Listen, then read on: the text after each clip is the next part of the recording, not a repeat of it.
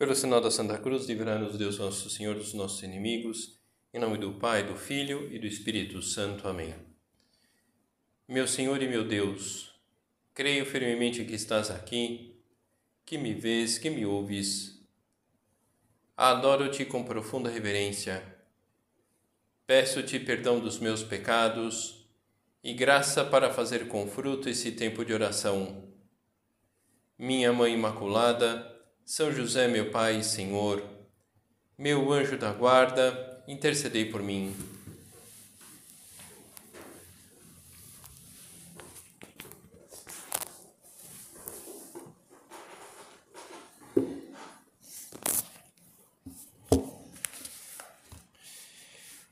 O recolhimento de hoje, então, uma vez mais, essa aproximação, essa reaproximação do mistério da cruz então, novamente, vamos pedir luzes a Deus para não ficarmos somente nos bons desejos, mas conseguir materializar algum propósito de crescimento no final desse recolhimento. Então, agora vamos nessa meditação é, tentar ao longo dela responder pessoalmente a minha resposta, não a, a resposta a resposta padrão, mas a minha resposta é como enfrentar o que custa. Todos nós, sem exceção e ao longo da vida, necessitamos enfrentar situações que nos custam. Então, víamos na meditação anterior esse sentido de reparação. Vamos é, fazer um enfoque é, de uma outra perspectiva agora Partindo dessa realidade, todos nós, ao longo da nossa vida, vamos deparar-nos com aquilo que nos custa. E se a nossa luta se concentrar na busca de um sentido, essa, é, essa a nossa vida será mais frutuosa, será mais do que caminhar procurando fugir dos obstáculos. Vamos, à medida que nós encontramos o sentido para aquele que custa, nós vamos de maneira mais serena caminhando pela vida. Os, os atletas, alguns deles, eles, eles treinam justamente a corrida de obstáculos. Essa é a sua modalidade. Lógico que dá mais trabalho você correr pulando uns obstáculos do que simplesmente correr é, mas eles treinam para isso. Para caminhar, basta caminhar. Agora, correr perante obstáculos é preciso de um treinamento. Então, que bom seria poder caminhar pela vida serenamente.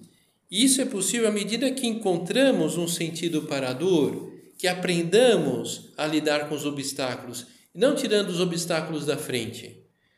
Porque em várias situações não é possível. Não é possível agora tirar o coronavírus da nossa frente. Não é possível, em algumas situações, tirar a Covid da nossa frente eh, e outras circunstâncias da vida. Agora, se a gente encontra um sentido, não que vamos passar a gostar do coronavírus ou da Covid, mas não vamos sofrer tanto com as penas próprias dessas circunstâncias. Em geral, os seres humanos têm uma grande dificuldade para enfrentar as contradições uma contradição aqui, uma indisposição, uma preocupação, uma dificuldade no trabalho, uma vida conjugal conturbada, dificuldades na vida espiritual, um filho problemático. Há dificuldades, essas e outras circunstâncias. Não será que haverá um momento onde as coisas não custarão, custarão mais? Sim, no céu, na vida eterna. Espero que todos possamos desfrutar desse momento mas enquanto vivermos, a dor será para nós uma companheira constante. Não quer dizer um sofrimento constante. Pode ser diferente. Essa é uma das é algo que nós aprendemos na vida cristã, nessa vida de relacionamento com Cristo. Aprender diante do sofrimento, encontrar uma certa uma relativa serenidade que ajude a levarmos a vida apesar daquele sofrimento. À medida que nós aprendamos a conviver com a dor, isso é, não vamos precisar suportá-la. Ao aprendermos, aprendermos a viver com o que custa, chegaremos a ser pessoas serenas, felizes, diante do que, do que não vai bem. Não passamos a gostar, não é isso, mas aprendamos, aprendemos a lidar com aquilo. O exemplo de pessoas que souberam conviver com a dor, os santos. São João Paulo II, toda a doença que ele padeceu. Madre Teresa de Calcutá, a dedicação generosa aos mais pobres dos pobres. São José Maria, essa tenacidade para ir contra a corrente e retomar o antigo caminho de santificação na igreja, a santificação através da realidade cotidiana. São João da Cruz, enfrentar sofrimentos duros provocados pelos próprios companheiros carmelitas, por uma um desencontro de informações na época, não porque eram más pessoas aqueles carmelitas, mas São João da Cruz sofreu. E o fundamento último para encontrar um sentido para o que contraria é o amor. Aquele que não ama não conhece a Deus, porque Deus é amor. Nisto se manifestou o amor de Deus para conosco, em nos ter enviado ao mundo o seu Filho único, para que vivamos por ele. Nisto consiste o amor, não em termos nós amado a Deus, mas em termos ele amado e enviado o seu Filho para expiar os nossos pecados. A paixão e morte de Cristo na cruz é a grande manifestação do infinito amor de Deus pelo ser humano, por cada homem, por cada mulher, por cada um de nós. E nós estamos convencidos do alcance do amor de Deus por nós? Consideramos com frequência que Jesus Cristo morreu na cruz por você e por mim? Um homem que ao mesmo tempo é Deus, deu a sua vida também por nós. Cristo, porque nos ama, deu-nos a sua própria vida. Nós seríamos uns insensíveis, uns mal agradecidos se não procurássemos manifestar de alguma forma o nosso agradecimento a Deus. Então é aqui que entra o sentido último da dor na vida do cristão. A dor, o sacrifício, a penitência, a mortificação, aquelas que nós buscamos voluntariamente, aquelas que não esperamos, podem ser dirigidas a Deus como uma forma de manifestar-lhe o nosso amor.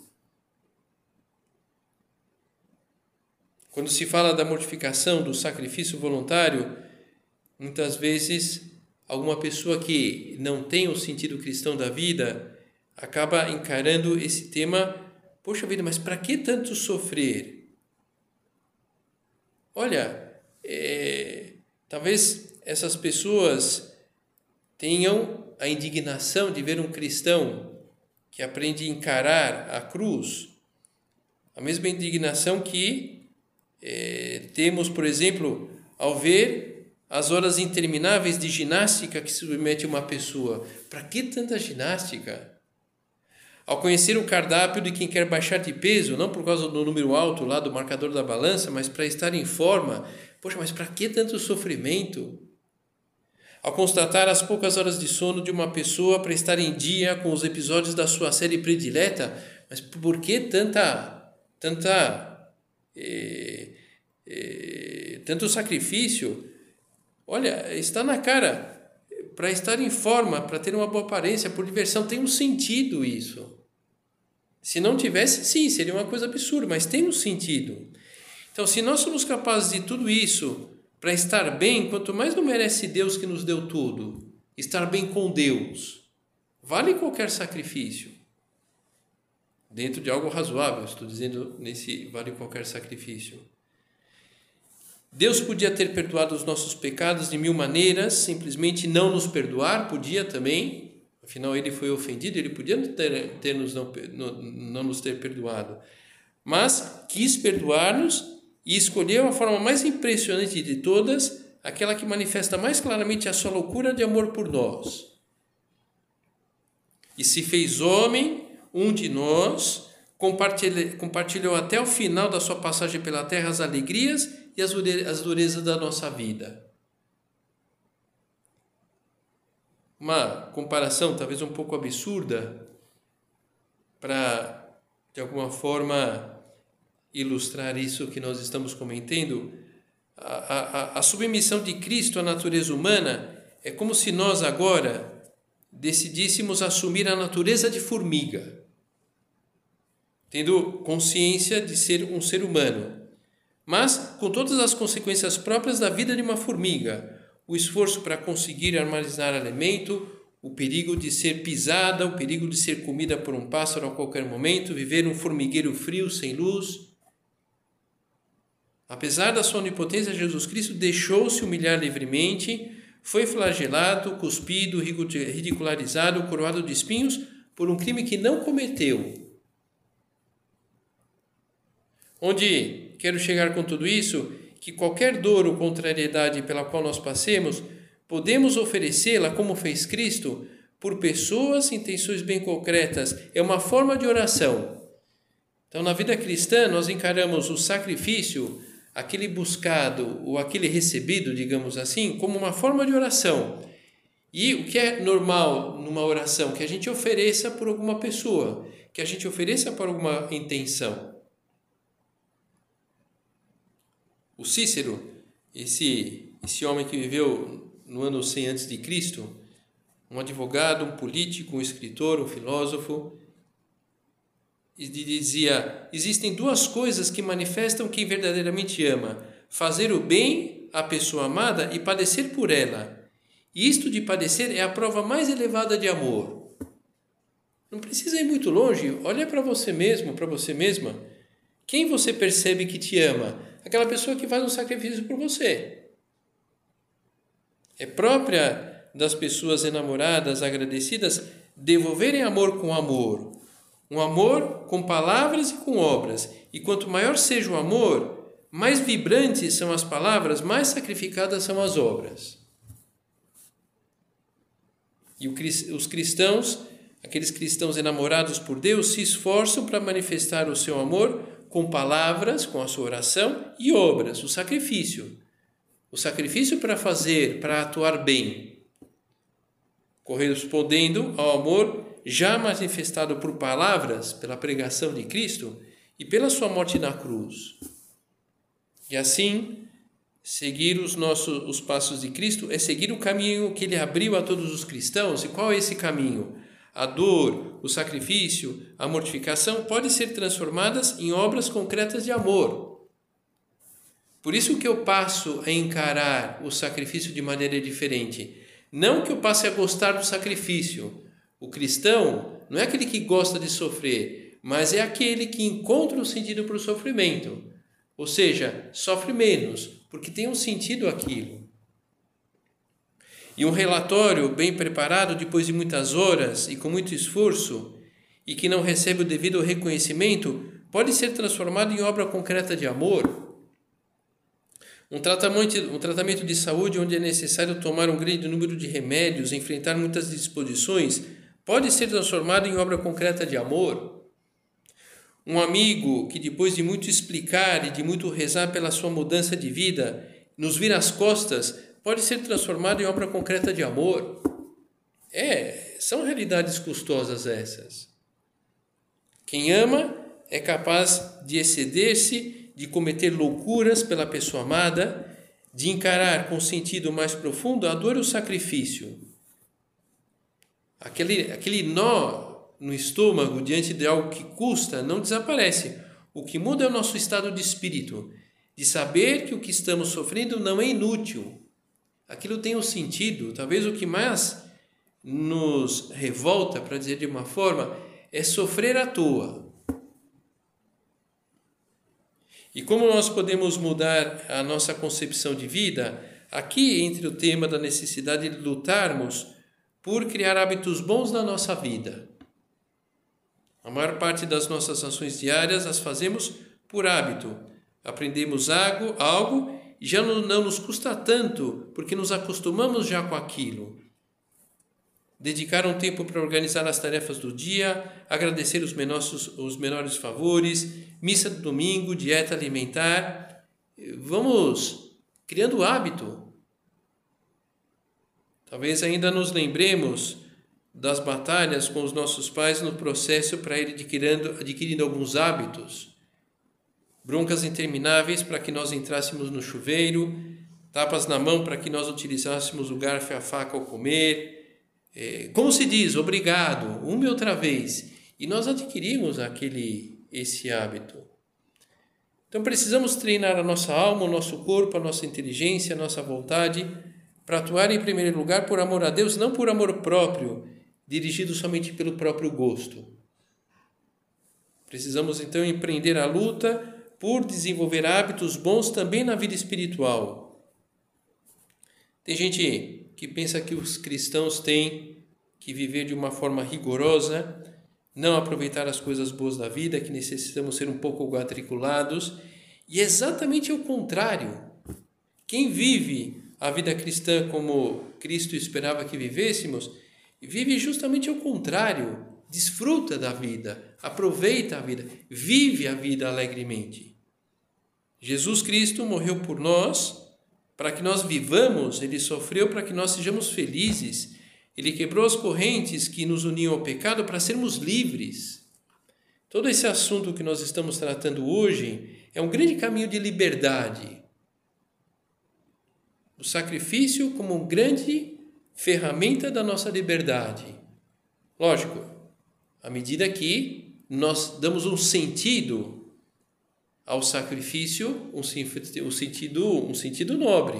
E qual é o maior sentido que eu posso dar? Eu quero agradar a Deus com esse meu sacrifício.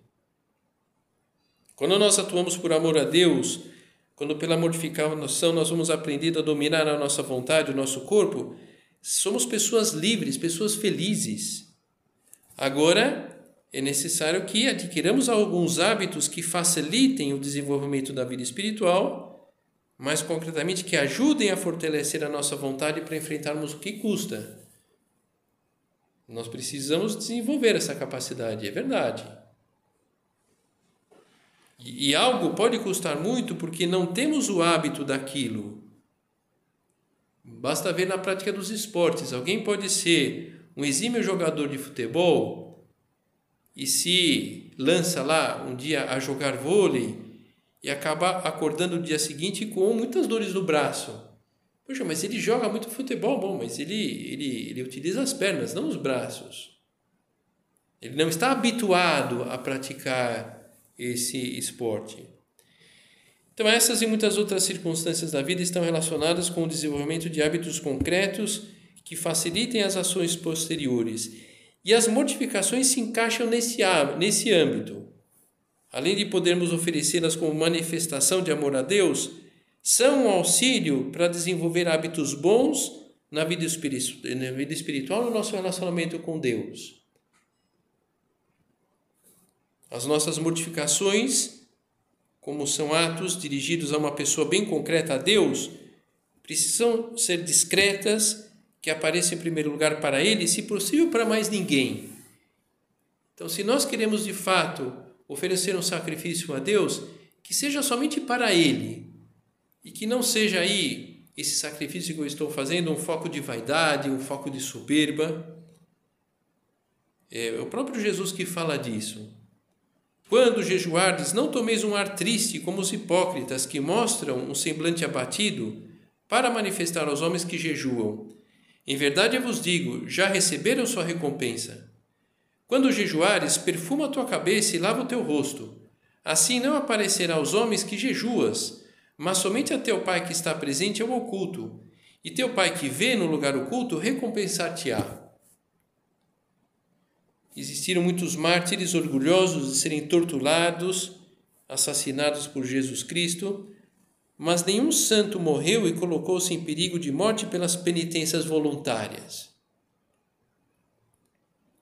Logicamente, não podemos perder de vista a razão mais profunda decisiva de qualquer tipo de sacrifício cristão, o amor a Deus.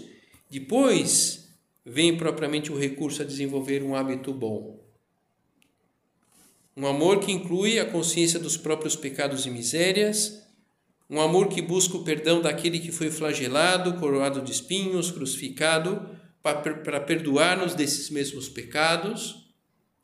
Um amor que quer acompanhar, mesmo que de forma modesta, a dor da pessoa amada a dor purificadora de quem carregou com os pecados de todos os homens, a reparação, como os víamos na outra meditação. Toda a entrega, toda a generosidade de Jesus, onde termina na sua ressurreição, na glória do céu, na felicidade eterna, total, sem limites. Portanto, podemos ver no enfrentar bem o que custa um caminho, não um fim. O sacrifício por amor culmina em um amor pleno, sem nenhuma suposição de dor ou tristeza.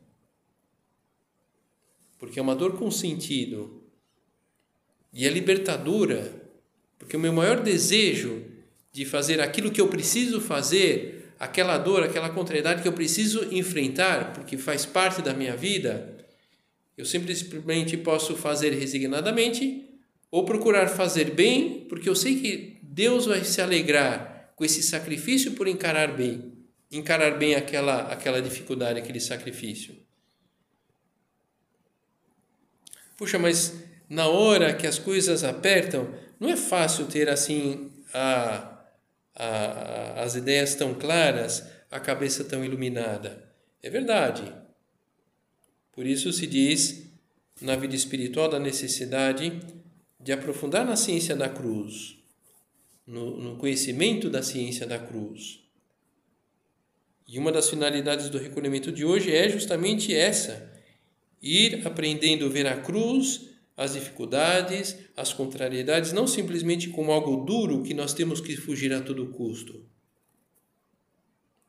Diante dessa realidade, nós precisamos posicionar-nos, ver a mensagem da cruz como algo sem pé nem cabeça. Isso é o caminho de perdição.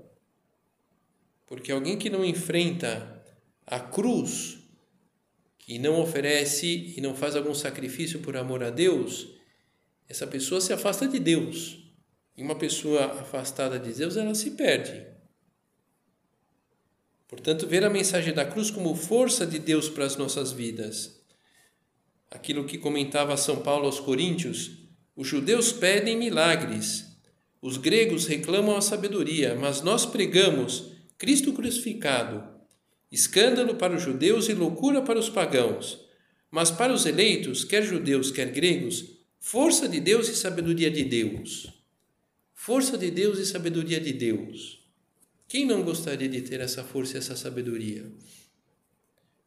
E essa força e sabedoria passa por amar a nosso Senhor. E como nós amamos, entre outros meios, encarando bem aquilo que nos custa, aquilo que nos contraria, que nos faz sofrer.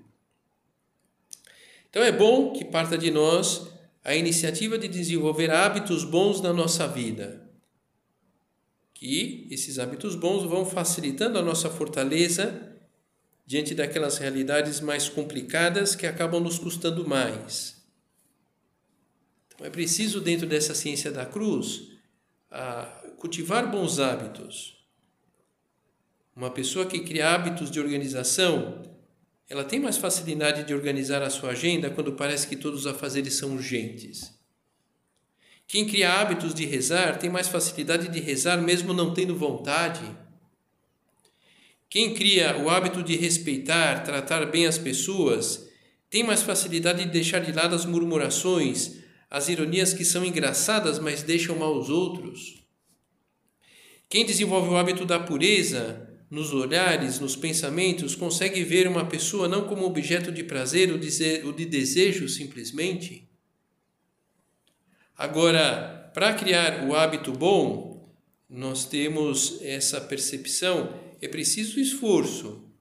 É preciso forçar um pouquinho as coisas, mesmo que saia de uma forma pouco natural.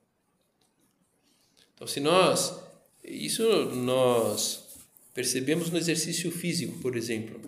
Começamos lá fazendo o exercício de maneira pouco coordenada e fazemos até equivocado, mas, mas fazemos. E podemos, inclusive, ter muita dificuldade de, de, de, de fazer aquele exercício, de se apresentar naquele lugar para fazer o exercício, mas temos a experiência que aquela dor inicial, propriamente a dor física ou a dificuldade para fazer aquelas, aqueles exercícios, com o tempo vai passando E à medida que nós vamos crescendo no sentido do porquê daquilo, aquilo vai custando menos. Então, para criar o hábito é preciso esforço, forçar um pouquinho as coisas, mesmo que saiam de uma forma um pouco natural. Então, se eu quero, é, eu preciso marcar no relógio um tempo mínimo para não me dispersar durante um trabalho que exige mais da parte intelectual. Eu preciso propor-me a rezar algo todos os dias, mesmo sem vontade, se eu de verdade quero ter uma profunda vida de piedade e de relação com Deus. Eu tenho que evitar dirigir o olhar, os desejos para aquelas pessoas, lugares ou circunstâncias que sabemos que ofendem a Deus de alguma forma.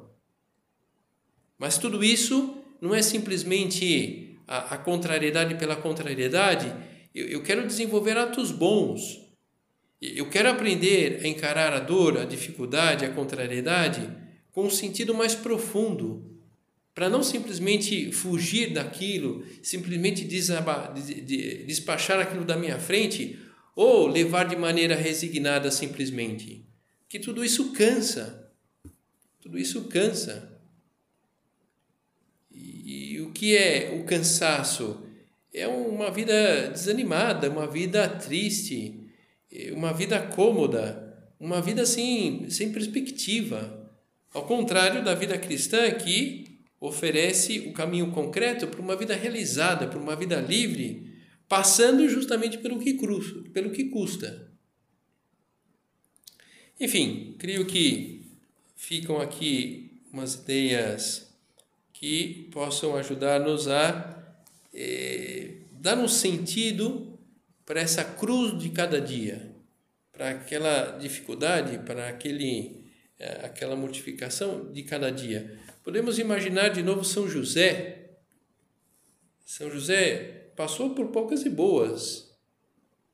A ida para Belém, para, para o recenseamento, não encontraram lugar para que pudesse Nossa Senhora dar a luz e depois ter que fugir por, por, para o Egito porque estavam perseguindo o menino e depois eh, voltar do Egito, começar uma vida nova em Nazaré, tudo isso eh, não podemos, creio que nenhum de nós tem ideia de um São José amargurado, de um São José reclamão, de um São José um pouco é, pessimista diante de todas essas idas e vindas. Não, um homem com pleno domínio da situação, feliz, porque soube dar sentido, soube ver, encarar toda essa circunstância com o desejo de agradar a Deus e não simplesmente de maneira resignada. Nossa Senhora é uma mulher que teve uma profunda experiência do amor, do sacrifício. Vamos pedir a sua ajuda para enfrentar com fortaleza, generosidade, tudo o que nos custa, sem perder de vista o sentido de reparação que nós podemos dar, como vimos na primeira meditação. Com essa ideia de fundo, o cristão não é aquele que, que gosta de sofrer. O cristão é aquele que sabe dar um sentido profundo ao, ao, ao sofrimento, aprende a amar a Deus através do sofrimento e que por esse amor, uma pessoa realizada, uma pessoa que vê naquilo que contraria, que não entende o que faz sofrer, uma razão libertadora.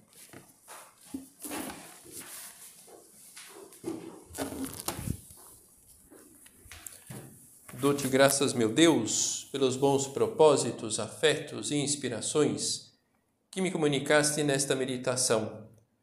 Peço-te ajuda para os pôr em prática. Minha Mãe Imaculada, São José, meu Pai e Senhor, meu anjo da guarda, intercedei por mim.